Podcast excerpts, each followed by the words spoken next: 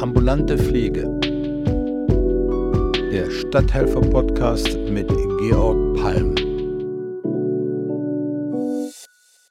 Einen wunderschönen guten Tag, liebe Zuhörer Zuhörerinnen. Heute haben wir wieder einen Podcast mit einem Pflegeunternehmer und seiner Pflegedienstleitung.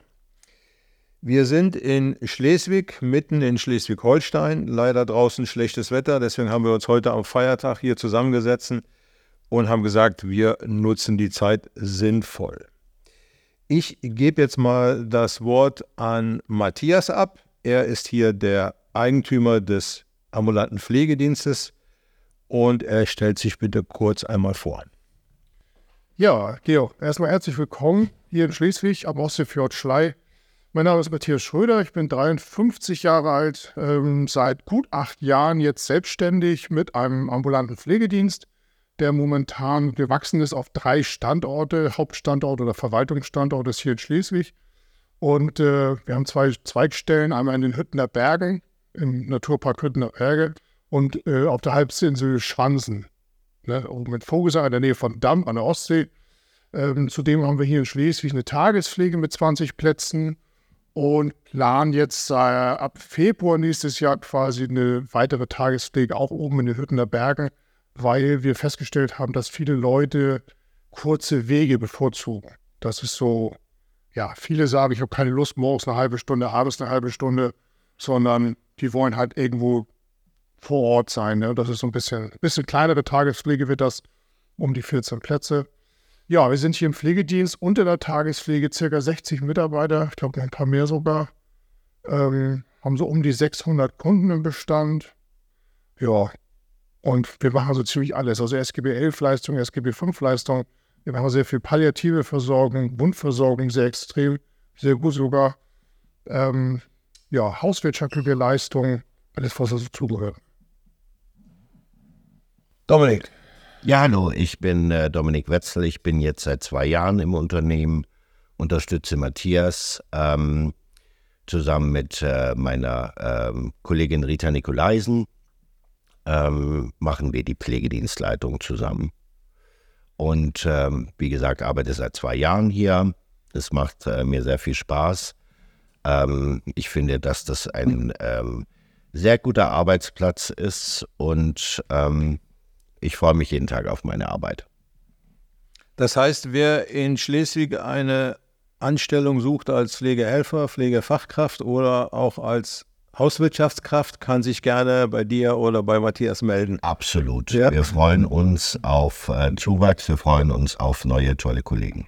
Das ist sehr gut. Ähm, Matthias hat es eben schon angesprochen, ihr habt Pflegedienst kombiniert mit Tagespflege und plant weitere Standorte.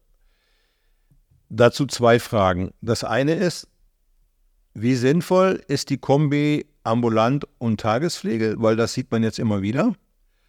Und das zweite ist, ähm, man redet immer so vom Fachkräftemangel. Wie kann man dann zusätzliche Standorte aufmachen, weil man ja vielleicht Angst haben muss, ich finde jetzt gar nicht die Personen, um das dann zu betreiben. Ähm, also zur Frage 1, die Kombination Tagespflege mit ambulanter Pflege ist einfach äh, dahingehend recht einfach zu beantworten, ähm, da sehr viele Menschen äh, zu Hause, sei es allein leben oder mit einem Ehepartner, es ist also dann eine Person, die zu pflegen ist, ähm, dass die Leute, die allein leben, zum Beispiel einfach mal andere ähm, Ansprechpartner haben, das heißt Unterleute kommen, nicht vereinsamen. Und äh, wenn jetzt zwei Personen im Haushalt leben, das heißt ein Ehepaar, dass zum Beispiel auch mal die pflegende Person, im, in dem Fall Ehemann, Ehefrau, auch entlastet wird, um einfach äh, auch die psychische Belastung, die ja auf jeden Fall da ist, wenn man jemanden zu Hause hat, den man pflegen muss, dass das alles äh, etwas entzerrt wird und etwas entlastet wird. Und damit haben wir sehr gute Erfahrungen eben gemacht, dass sehr viele Leute auch anfragen, Mensch, habt ihr sowas wie Tagespflege? Könnte ich meinen Mann da mal hinbringen? Oder und es wird wirklich jedes Mal gut angenommen, selbst wenn die Leute am Anfang dagegen sind. Das heißt, derjenige, der herkommen soll, äh, findet das vielleicht nicht so toll haben wir immer positive Resonanz. Ah, okay. Also macht das durchaus Sinn, sowas an ähm, Angriff zu nehmen. Und zu dem Punkt. Das Personal, das muss ich sagen, also im Tagespflegebereich findet man immer wieder Bewerbungen. Wir haben, also ich will jetzt nicht sagen wöchentlich, aber mehrmals im Monat haben wir Bewerbungen für Tagespflege tatsächlich. Ich glaube, natürlich reizt es ein bisschen, weil man sagt, man hat keinen Nachtdienst mehr, man hat keine Feiertage mehr, man hat kein Wochenende mehr, kein Früh, kein Spät, sondern wirklich nur Tagespflege. Aber ich denke, man soll das nicht unterschätzen. Also Hut ab vor den Leuten, also auch vor unseren Mitarbeitern, die in der Tagespflege arbeiten. Das ist nicht leicht. Wenn da also doch drei, vier und fünf Demente dazwischen sitzen und man sich nicht einmal wiederholt, sondern 27 Mal, dann kann es anstrengend werden. Trotzdem muss ich sagen, ich gehe da öfter durch, setze mich ab und zu auch mal hin, auch wenn der Pastor mal da ist oder irgendwie sowas. Und die machen das so toll, das glaubt man gar nicht. Also wirklich Hut ab vor diesen Mitarbeitern. Ne? Im ambulanten Bereich geht es bei uns tatsächlich auch, muss man sagen. Dadurch, dass wir wirklich einen guten Ruf haben, kriegen wir hier und da nochmal eine Bewerbung. Also das ist, ist gar nicht so schlimm. Und wie Dominik schon sagte, so mit der Tagespflege, es gibt oft Leute, ne, da, da will ich nicht hin. Da, sitzen sie alle und sabbern auf den Tisch. Mhm. So auf Plattdeutsch. Ja, ja. Und das, hä, warum sie das denn hier? Ja, dann habe ich nur ein Pflegeheim sehen. Ja, und da muss man dem ein bisschen erklären, nee, das ist ja kein Pflegeheim. Wir sind eine Tagespflege, die kommen hier morgens an, es wird lecker gefrühstückt, dann ist Beschäftigung, dann gibt es Mittag, Mittagsstunde, Kaffee und dann wird beschäftigt und die Leute fahren abends wieder nach Hause. Und bei uns sabbert also definitiv keiner auf den Tisch, muss man einfach mal sagen. Ja. Und wie Dominik schon sagte, die kommen alle wieder. Die sind alle begeistert, die sagen, das ist ja toll. Also äh, wenn es, glaube ich, nach unseren Kunden geht, würden die jeden Nachmittag Bingo spielen. Das können wir natürlich nicht. Wir bieten auch verschiedene andere Sachen an. Aber das ist so, ja, ist ein tolles Ding, muss man sagen. Und was die Mitarbeitergewinnung anbelangt, äh, ist es einfach so, dass wenn sich die Mitarbeiter hier im Unternehmen wohlfühlen, dann spricht sich das natürlich auch rum. Ja. Ähm, und bis jetzt, das, was man sagen muss, was eine Schwierigkeit darstellt, ist tatsächlich examiniertes Personal zu gewinnen, ähm, weil viele natürlich äh, mittlerweile auch finanziell so extrem gelockt werden durch andere Angebote, ähm, und da muss man halt schauen, dass man auch in dieses äh, neu, äh, die, dieses neue Work-Life-Balance ein bisschen eingreift, ja, dass man guckt, dass man andere Dinge den Mitarbeitern zugutekommen lässt, als nur viel Geld. Äh, also Geld ist nicht immer nur äh, der einzige äh, ausschlaggebende Grund, dass jemand hier arbeitet. Das war nämlich jetzt, wäre jetzt meine nächste Frage gewesen. Ähm, es gibt ja, wenn man in den Zeitungen liest, immer noch diese recht dumme Behauptung, in der Pflege wird zu wenig Geld verdient. Das ist ja völlig absurd, weil soweit ich weiß, gibt es selbst bei den Lehrlingen im ersten Lehrjahr gibt es kaum einen Beruf, der schon so viel Geld bekommt wie, wie Pflegelehrlinge. Durch die Tariftreuegesetz gibt es jetzt auch klare Richtlinien, was die Bezahlung angeht.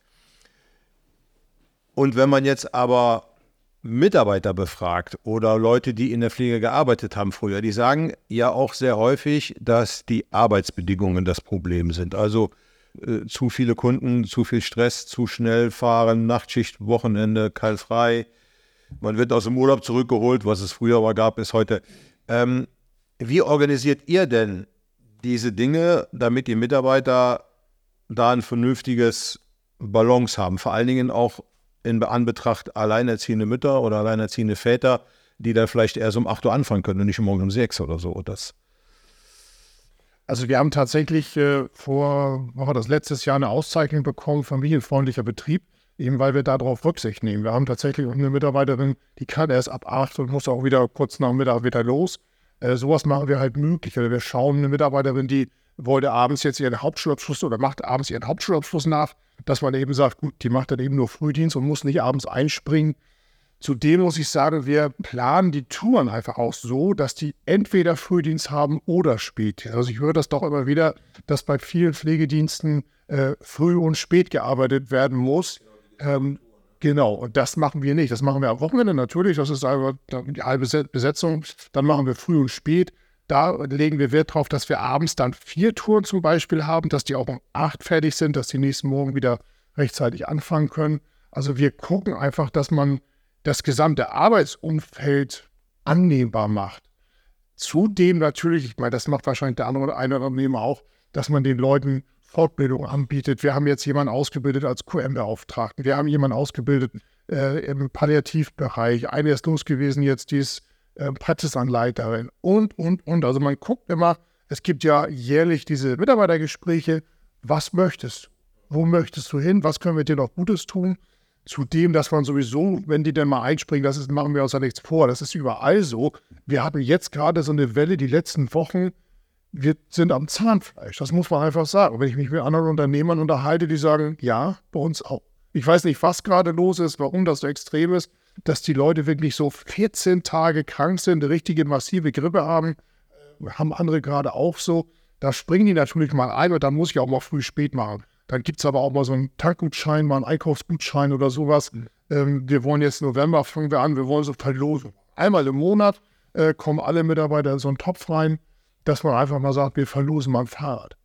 Ne? Dezember haben wir schon überlegt, wir verlosen mal so eine Fahrt nach Oslo mit der Fähre. Einfach mal so ein, so ein kleines Dankeschön. Ne? So ein bisschen die Mitarbeiterförderung, das ist so ein bisschen ganz wichtig. Also, wie gesagt, das sind die wichtigsten Menschen, die bringen unser Geld und wer das nicht begriffen hat, also. Ja, ich wollte auch noch sagen, dass äh, wir natürlich ähm, auch darauf achten, wenn wir jetzt zum Beispiel Pflegehelfer haben, äh, wo wir Talent sehen, dass wir auch äh, Weiterbildung in der Hinsicht ermöglichen, dass jemand äh, bei uns die große Ausbildung macht. Ja, also wir haben jetzt schon den zweiten Pflegehelfer, nein, wir haben drei heute schon, äh, die eben bei uns als Pflegehelfer gearbeitet haben, wo wir gesagt haben, okay, die haben Lust drauf, die haben Bock zu pflegen und haben dann gesagt, warum machst du nicht die große Ausbildung? Wir unterstützen dich dabei.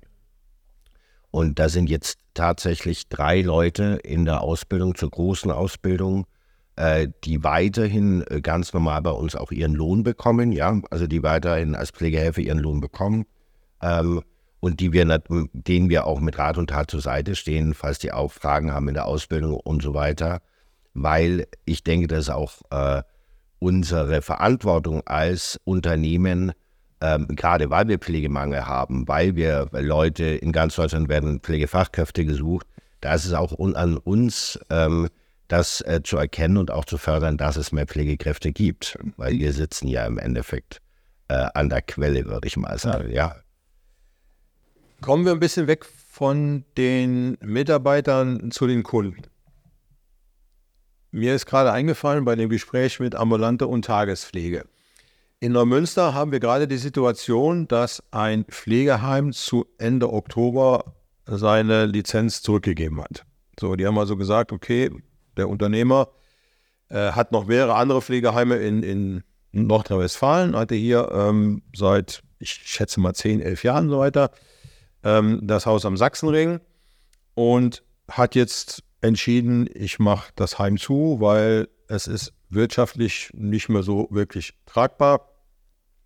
Er hatte dann ursprünglich die Idee, ähm, nur Teile des Heimes weiter zu betreiben. Also gesagt, Pflegegrad 2 und 3 ähm, mache ich nicht mehr, sondern ich mache nur noch 4 und 5. Hat sich aber nicht so wirklich durchsetzen können und hat jetzt zum 31.10. das ganze Heim, 120 Zimmer, ich schätze mal so 80 Bewohner, 90 Bewohner sind da die jetzt auf einmal mehr oder weniger panikartig, sage ich mal so, neue Versorgung suchen. Und ich weiß, dass in Neumünster viele Heime Aufnahmestopp haben, weil sie voll sind. Ähm, ist denn die ambulante Pflege in Kombination mit der Tagespflege bei vielen ein Heimersatz? Also ich weiß, dass natürlich Intensivpflege mit wo nachts kontrolliert werden muss, die müssen natürlich im Heim, aber es sind ja auch sehr viele Leute schon im Altenheim, die jetzt nicht unbedingt die ganze Nacht eine Betreuung brauchen oder so. Könnte man da sagen, ambulant und Tagespflege wären Heimersatz oder eine Vorstufe, um länger zu Hause zu bleiben? Ich denke, das ist tatsächlich so. Das hat sich ja über die Jahre hinweg so hin entwickelt. Früher war das doch tatsächlich so, das ist der Ehemann, die Ehefrau, einer von beiden ist gestorben. Die haben sich gesagt, was war's, ich verkaufe hier mein Haus, ich gehe jetzt ins Seniorenheim. Da kann man nachmittags ein bisschen Bridge spielen, Kaffee trinken, sich unterhalten, alles ist nett, alles ist prima. Heute ist das doch so, so lange wie möglich zu Hause mit ambulanter Pflege, mit Tagespflege. Wir haben also auch tatsächlich Gäste hier, die sind fünf Tage die Woche hier, ähm, wo wir nachher irgendwann schon mal sagen, so, jetzt reicht es aber auch, weil jetzt war schon dreimal der Herd an, da wohnen ja noch mehr Leute im Haus. Bevor die Bude abfackelt, geht das nicht weiter so. Aber das heißt natürlich im Umkehrschluss, dass heute im Pflegeheim ja, schwerst Pflegebedürftige reinkommen. Ja. Ne, also wirklich hochgradig dement, schwerst pflegebedürftig. Also Hut ab vor denjenigen, die da arbeiten. Das ja. muss man ja, genau. sagen. Was wir immer wieder erleben, dass Leute, die dann im Pflegeheim gearbeitet haben, zu uns kommen und sagen, boah, das ist ja easy. Ja. Also ich will mal sagen, ambulant ist auch Arbeit, gar keine Frage, aber es ist doch ein bisschen einfacher. Ne, das muss man einfach sagen. Und das ist so dieser Trend, dass die Leute sagen, nee, das Pflegeheim möchte ich nicht. Wir erleben das häufig, dass Leute aus der, aus der Klinik kommen, die gehen irgendwo die Kurzzeitpflege, wenn sie denn Platz kriegen. Die rufen nach zwei Tagen an und sagen, ich will jetzt nach Hause, sonst werde ich hier wahnsinnig. Mhm. Ne, also wenn da ständig jemand sitzt und sagt, Schwester, Schwester, hallo, äh, das machst zwei Tage mit und dann sagst du, ich habe mich total verkehrt. Ja.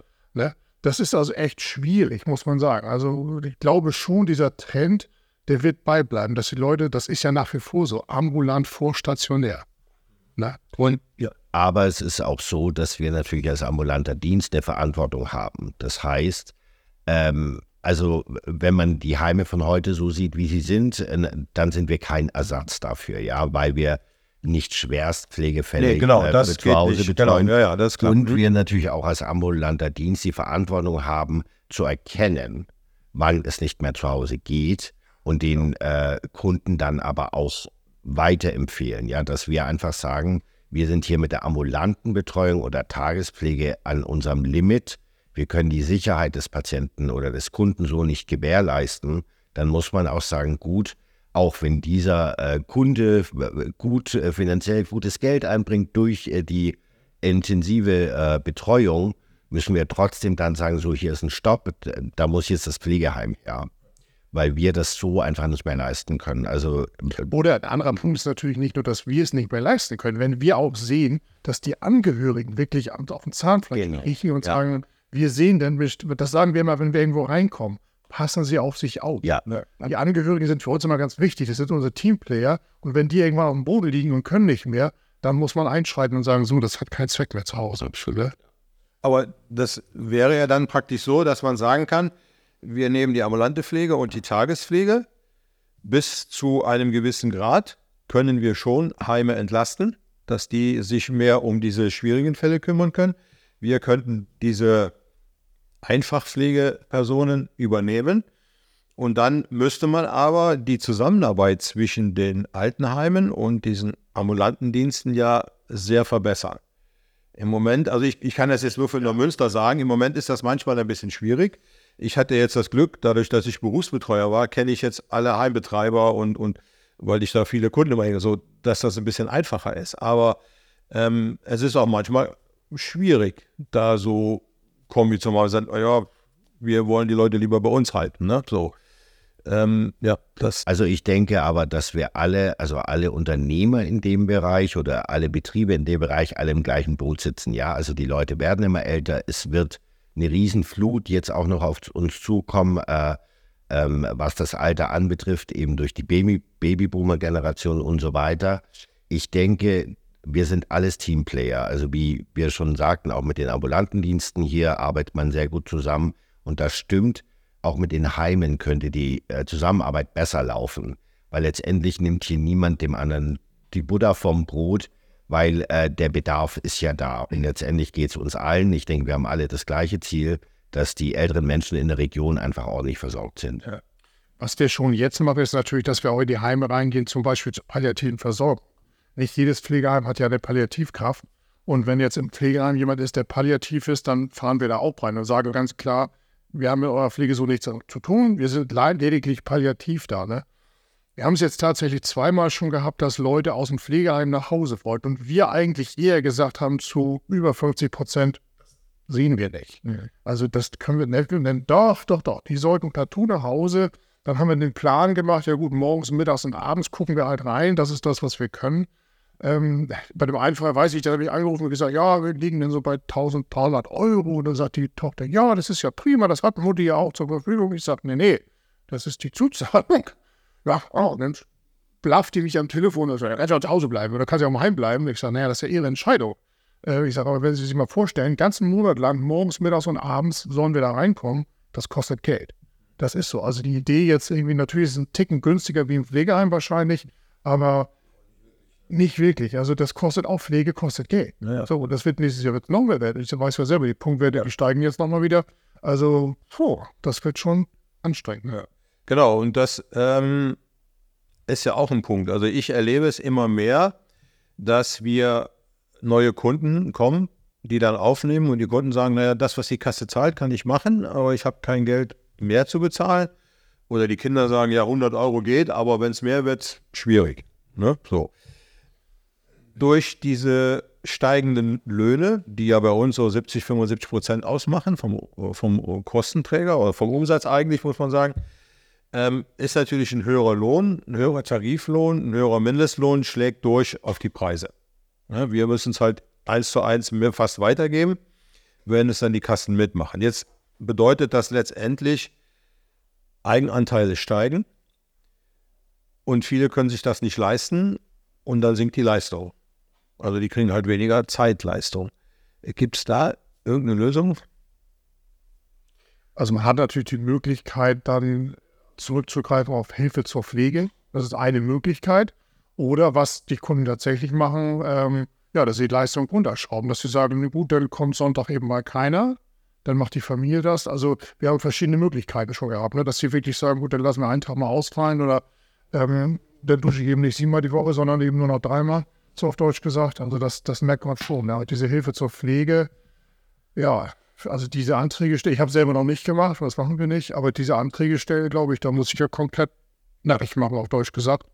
Das ist wirklich. Also, um zu erklären, Hilfe zur Pflege heißt praktisch vom Sozialamt dann die Pflege bezahlt bekommen, die jetzt über die Kasse nicht mehr angetragen wird. Was wir in letzter Zeit tatsächlich häufig haben, das ist so wirklich so ein Problem, dass die Leute anrufen und sagen, ja, das hat doch sonst immer gereicht, warum muss ich jetzt so viel zubezahlen? Ja, das liegt ja nicht an mir. Also ich mache die Punktwerte nicht. Äh, und die Politik ist eigentlich gefordert zu sagen, wir müssen die Sachleistung anheben. Wir sind jetzt momentan, glaube ich, bei 724 Euro bei der Regelgrad 2 zum Beispiel, dass man sagt, gut, was kann ich mir dafür kaufen? Ne? Und wenn wirklich die Pflege da ist, ich brauche diese Pflege wirklich, dann ist, wie gesagt, die Politik gefordert zu sagen, wir müssen das anheben, ne? das Budget. Und äh, was, was, denke ich, uns auch wichtig ist, dass wir, ähm, wir haben natürlich sehr viel mit Pflegegrad-Einstufungen zu tun. Das heißt, dass das auch wirklich reell bleibt. Ja, also wir sind bei ganz vielen Pflegegrad-Einstufungen auch dabei, um äh, dem Kunden eben assistierend zur Seite zu stehen, ähm, dass da wirklich auch richtig eingestuft wird. Man muss es einfach so sagen. Ja, also man hat äh, verschiedene Prüfer und der eine prüft eher in die eine Richtung, vielleicht der andere eher in die andere Richtung. Aber dass es eben auch reell bleibt, ja, dass wenn, wenn ich natürlich eine ältere Dame habe, die jetzt zum Beispiel nicht mehr mobil ist, im Rollstuhl sitzt, äh, die kann ich vielleicht nicht mit dem Pflegegrad 2 abspeisen. Ja, also wir suchen, äh, versuchen da auch für unsere Kunden zu kämpfen, dass äh, wenn eine Pflegegradeinstufung äh, äh, stattfinden soll, dass die auch reell bleibt, vor allem im Sinne des Kunden reell bleibt. Ähm, weil natürlich, äh, man sagte oder man hört ja immer wieder, die Kassen sind leer, die Pflegekassen sind leer und so weiter. Natürlich, jeder will da dann auch Geld sparen, aber letztendlich sind diese Menschen, die haben jahrelang in diese Kassen eingezahlt und ich finde, die haben auch das Recht, ordentlich versorgt zu werden. Ähm, und das ist auch äh, mein Appell eben an die Politik, äh, dass gerade in der Hinsicht was tun sollte, sich tun sollte. Ja, ich habe ja mal so ein bisschen die These aufgestellt äh, bei einem anderen Podcast, wo ich gesagt habe, naja, wenn du kein Geld hast, kriegst du keine Pflege. Das ist ja so eine Tendenz, wo wir fast hinlaufen. Ne? So, also derjenige, der jetzt, äh, ich habe so, so, ein Beispiel immer, so ein Bekannter von mir, der ähm, eine gut gehende Firma hat ähm, und dem sein Vater war krank. Und die, die Ärzte haben gesagt, okay, der kann jetzt nach Hause, aber der wird noch ein halbes Jahr machen, ist schwer Krebs und so weiter. Und dann rief er mich an und sagte, ja, kannst du hier meine Mutter unterstützen bei der Hauswirtschaft und kannst du äh, mit Vater ein bisschen spazieren gehen, all so Sachen machen. Ich sage, ja, kein Problem, können wir machen. Und dann bin ich dann halt hingefahren, so wie das Standard ist, also Pflegedienstleitung, alles aufgenommen, Kostenvoranschlag gemacht, das interessiert mich nicht, ne? Schick mir eine Rechnung und mach, ne? So, so viele Stunden, wie du Zeit hast. Dann habe ich gesagt, sind das die Leute, die in Zukunft die Pflege kriegen und die Dame, die jetzt äh, 1400, 1500 Euro Rente hat und den größten Teil davon für die Miete aufwenden muss, die müssen sich mit den, mit den Sachleistungen, mit den 700 Euro begnügen, ne? Also absolut, also moment, ja, momentan ist, also Pflege wird immer mehr zum Luxus, das ist tatsächlich so. Und Äh, Matthias, genauso wie ich, wir waren jahrelang in Kopenhagen eben äh, berufstätig. Und da wurde die Pflege ja, ähm, also die Pflege ist ja verstaatlicht in äh, Dänemark. Ähm, auch die ambulante Pflege. Also es gibt keine Privatunternehmer. Jetzt aber machen Privatunternehmer auf. Äh, in der ambulanten Pflege, aber nur in Speckgürteln, nur in reichen Gegenden. Das heißt, und die verdienen sich tatsächlich auch eine goldene Nase. Die haben sich darauf spezialisiert, für extrem reiche Kunden oder wohlhabende Kunden Pflegedienst aufzubauen und äh, zu sagen, gut, wir geben ihnen noch extra was drauf. Nicht das, was die Kommune oder der Staat ihnen gibt, sondern wir bieten ihnen das rundum sorglos Paket und lassen uns das auch ordentlich bezahlen. Ja, und das machen solche Leute auch mit dann, die eben so viel Geld haben. Und äh, aber hier in Deutschland ist es tatsächlich auch so, wenn man genug Geld hat, kann man sich eine ordentliche Pflege leisten. Ähm, und äh, das weiß auch jeder mittlerweile, dass wenn jemand ins Pflegeheim geht, ein Haus ist ganz schnell weg, wenn es äh, darum geht, äh, eben Heimplatz für ein paar Jahre äh, bezahlen zu müssen. Mhm. Das ist leider tatsächlich so in Deutschland. Ja. Sind wir denn ähm, überhaupt in der Lage, als ambulante Pflege so eine Versorgung sicherzustellen? wie das von der Politik gewünscht wird. Auf der einen Seite sagt die Politik, okay, wir kriegen ein bisschen weniger Geld, wir wollen die Leute aber schnell aus den Krankenhäusern holen, wir wollen die schnell wieder nach Hause schicken, was letztendlich bedeutet, ein Großteil der Leute, die aus dem Krankenhaus entlassen werden, brauchen eine Übergangspflege oder so eine Geschichten. Ähm, sind wir dazu überhaupt in der Lage, das alles zu leisten oder müssen wir von uns aus als ambulante Pflege sagen, also pass mal auf Leute, wenn ihr das alles so haben wollt, dann müsst ihr halt die und die Forderungen erfüllen. Oder aber wir ziehen uns zurück und machen das, was wir können und dann ist Schluss. Und dann habt ihr aber ganz viele alte Menschen oder junge, kranke Menschen zu Hause, die Pflege brauchen, aber keine kriegen. Ich denke, das hatten wir schon mal, das hatte Dominik auch schon mal gesagt. Diese Babyboomer, die kommen ja jetzt erst. Und wenn die irgendwann mal so richtig pflegebedürftig werden, dann werden wir sicherlich den einen oder anderen Kunden ablehnen müssen. Wir haben neulich mal so ein Treffen gehabt mit dem Sozialdienst vom Krankenhaus und haben auch gesagt, wir schauen eigentlich nicht nach SGB 11 oder SGB 5 Leistung.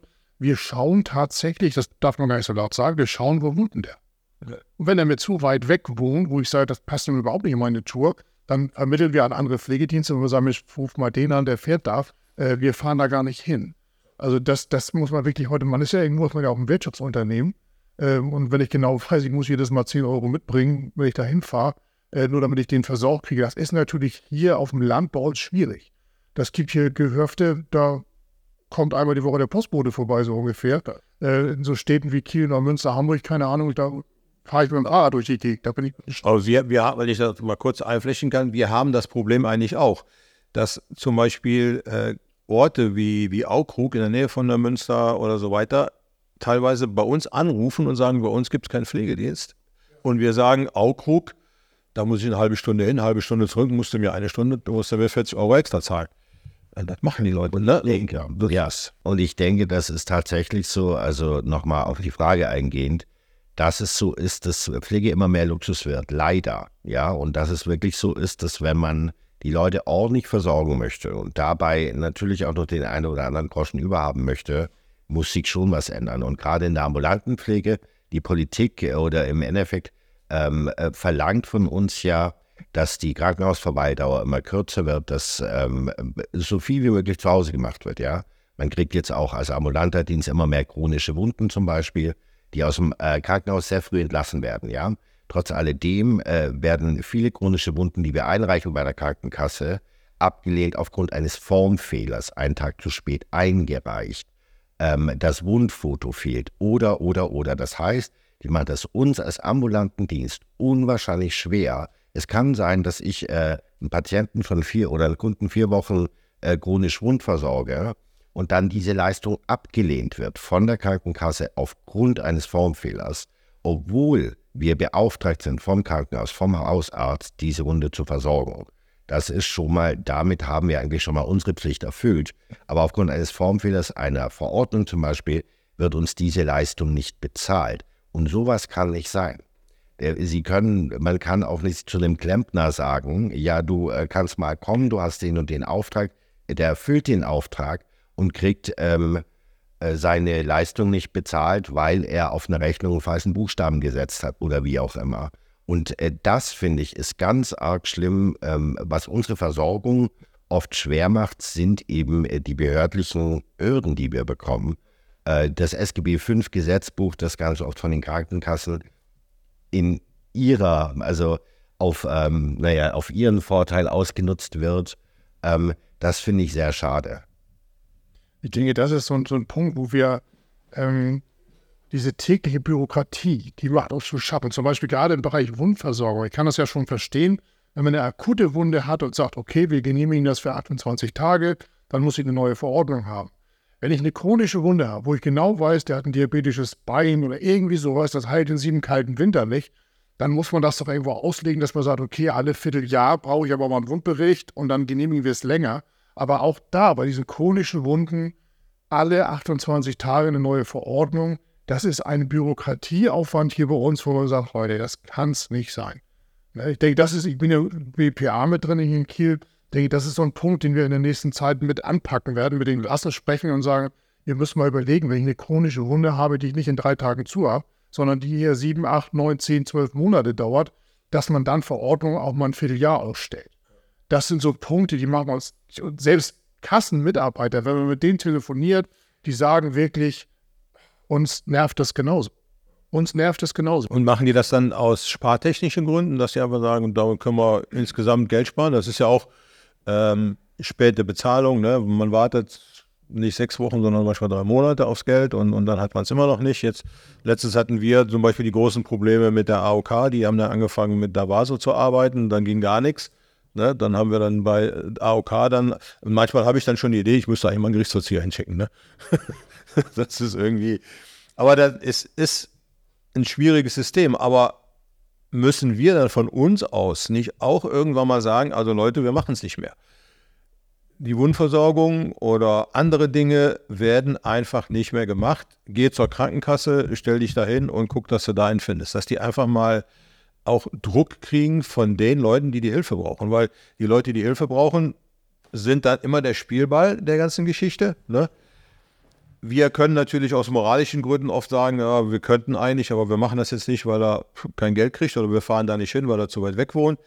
Aber muss man das nicht mehr öffentlich machen? Muss man nicht einfach mal sagen, also pass auf Leute, was ihr da macht, das läuft echt schief?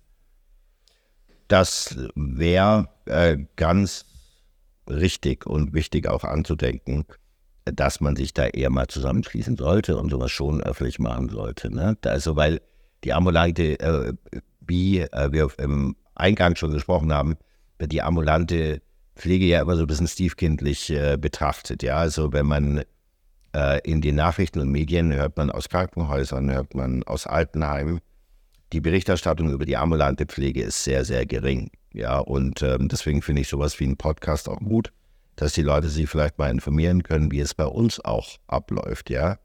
Ähm, aber es ist tatsächlich richtig, äh, dass da vielleicht mal ein bisschen mehr Öffentlichkeitsarbeit äh, passieren könnte. Das Ding ist einfach, man wird eiskalt stehen gelassen. Also wir haben, wie soll ich das sagen, wir haben tatsächlich einen ja, Vor- oder Nachteil. Wir rechnen mit einem Abrechenzentrum ab. Und da sehe ich natürlich auch die Zahlen. Und das ist muss man in, dem Moment sagen, tatsächlich die AOK, die teilweise zwischen 50 und 90.000 Euro im Rückstand ist. Äh, als Unternehmer, wenn ich jetzt selber abrechne, äh, bin ich blank. Ehrlich. Also wenn ich, wenn ich das Geld nicht bekomme äh, und soll aber meine Mitarbeiter zahlen und Benzin und Diesel und überhaupt, äh, das halte ich nicht durch. Das ist wirklich so ein ganz großes Problem. Mit dem Abrechenzentrum hat man auch schon mal gesprochen, gesagt, ja Mensch, dann mahnen die doch an oder schickt denen doch Kreditreform auf den Hals.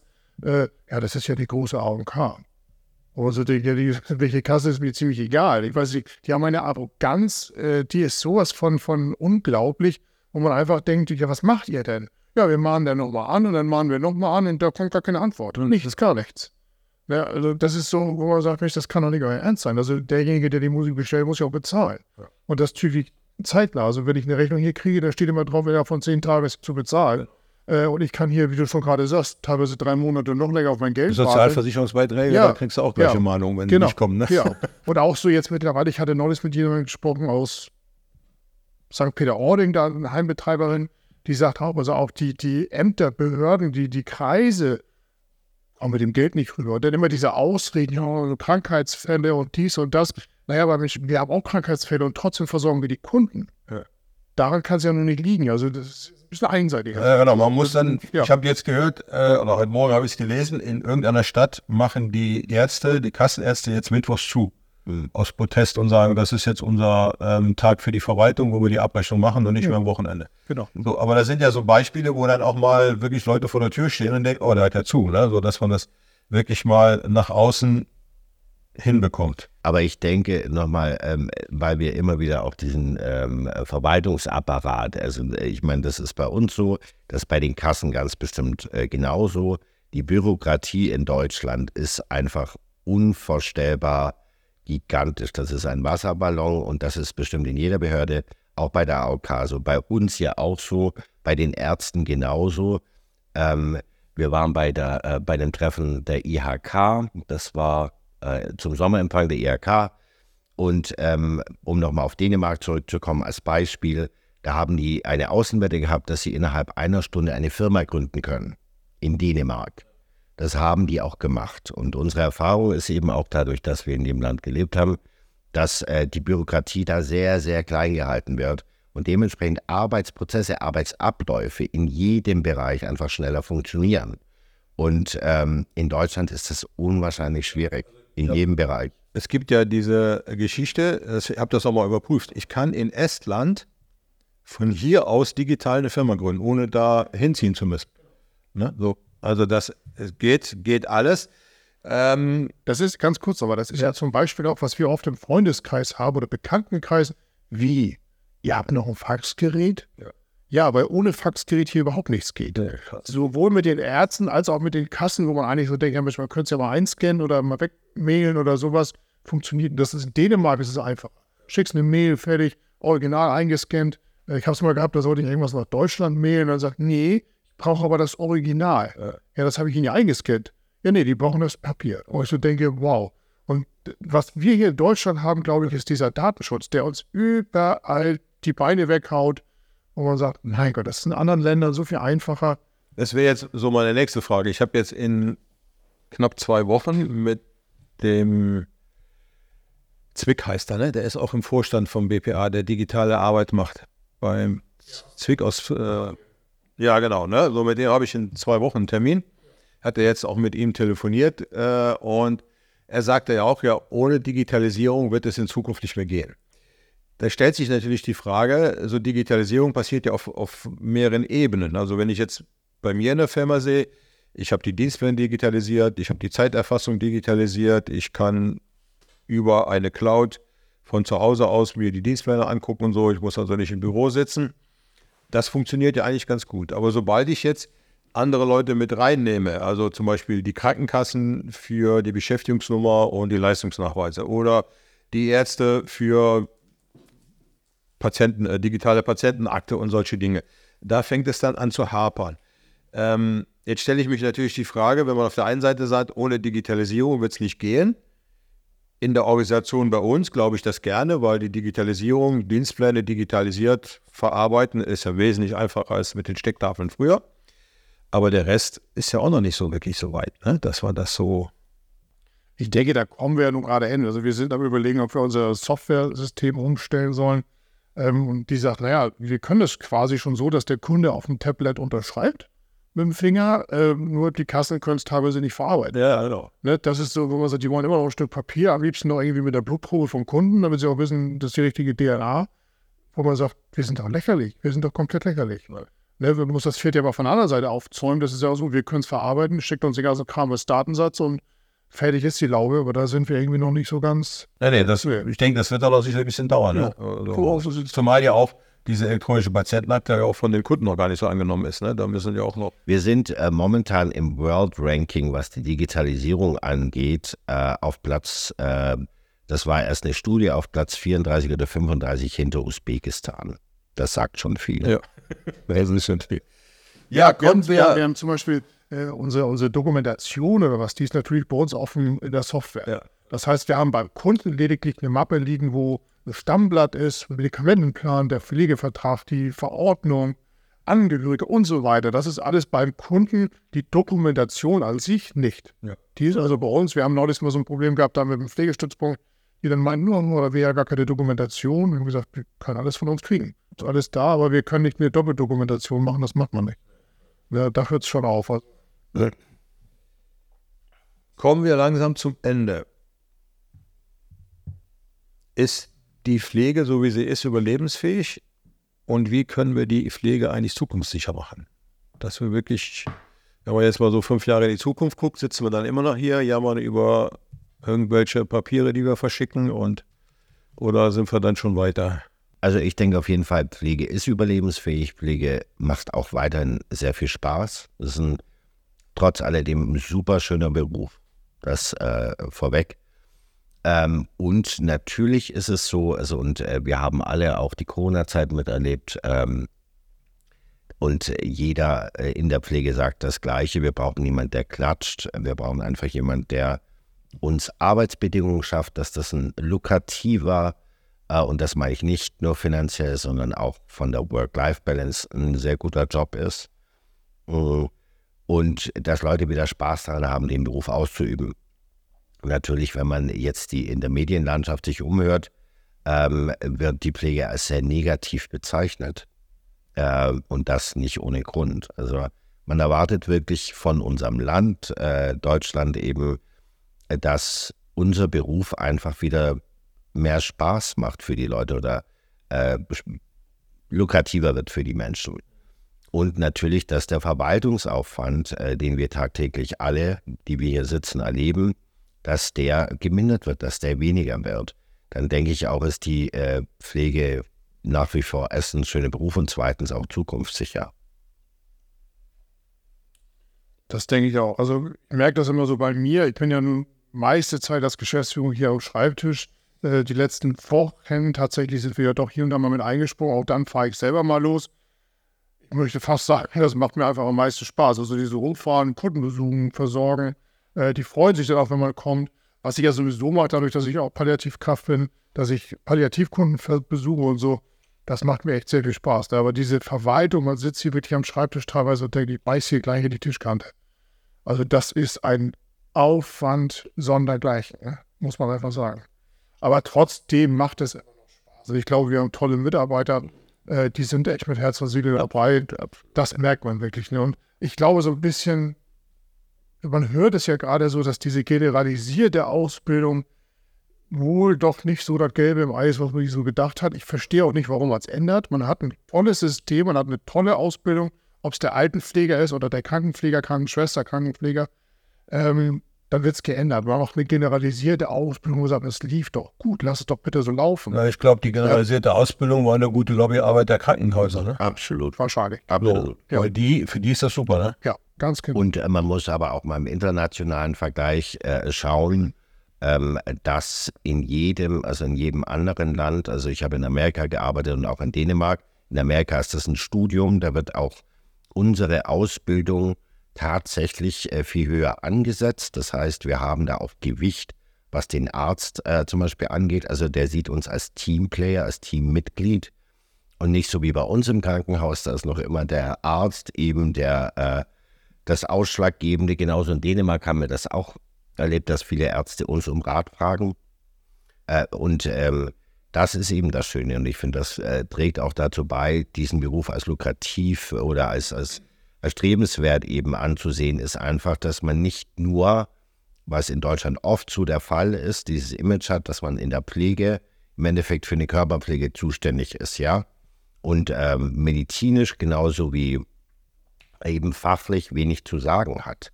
Und äh, wir sind aber diejenigen, die dauernd am Patienten sind. Wir sind diejenigen, die äh, kleinste Veränderungen wahrnehmen können und die auch äh, richtig interpretieren können. Und nicht gerade die Generalisierung die letztendlich Fachwissen von drei unterschiedlichen Berufen zu einem macht, halte ich auch als sehr schwierig. Also sehe ich als sehr schwierig an. Ja, tatsächlich.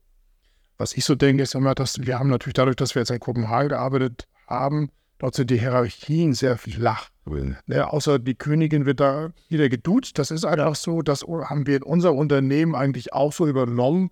Flache Hierarchien. Ähm, und ich denke, also wir sind, ich bin ein Intensivverpfleger, man hat wirklich seine Erfahrung. Und man hat auch schon mit Hausärzten telefoniert, dann muss man sich an, ja, ich bin aber Arzt. Also das ist ganz toll für dich, dann mach deine Arbeit. Ne, wo man so das Gefühl hat, ich bin jetzt auch nicht dein Urinkellner oder irgendwas, sondern ich bin hier eine Pflegefachkraft. Und das, was ich hier tue, das tue ich schon ein paar Jahre länger und ich weiß, was ich hier tue. Ja. Ne, und dann bewege ich dein Gesäß und komme hierher. Ne? Also wir sind da also nicht so, dass man, dass wir uns die Butter vom Brot nehmen lassen, sondern die kriegen von uns Bescheid. Ja. Ne, und ich glaube, wir haben mittlerweile auch Hausärzte, die begriffen haben, dass wir nicht hier die, wie ich das schon sagte, die Urinkellner sind, sondern wir sind die Pflegefachkräfte vor Ort. Und wenn wir anrufen und sagen, jetzt muss noch einer nachgucken, weil da wissen wir gerade nicht mehr weiter, dann macht das Sinn, ne? Macht das Sinn, ganz genau, ne?